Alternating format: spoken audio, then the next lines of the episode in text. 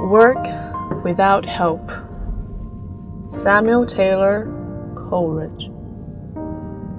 All nature seems at work. Slugs leave their lair. The bees are stirring. Birds are on the wing. And winter slumbering in the open air wears on his smiling face a dream of spring. And I the while, the sole unbusy thing, nor honey make, nor pair, nor build, nor sing.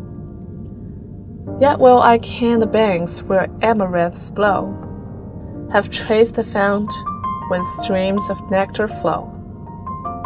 Bloom, O ye amaranths, bloom for whom ye may. For me ye bloom not, glide, rich streams, away. With lips unbrightened, wreathless brow, I stroll, and would learn the spells that drowse my soul.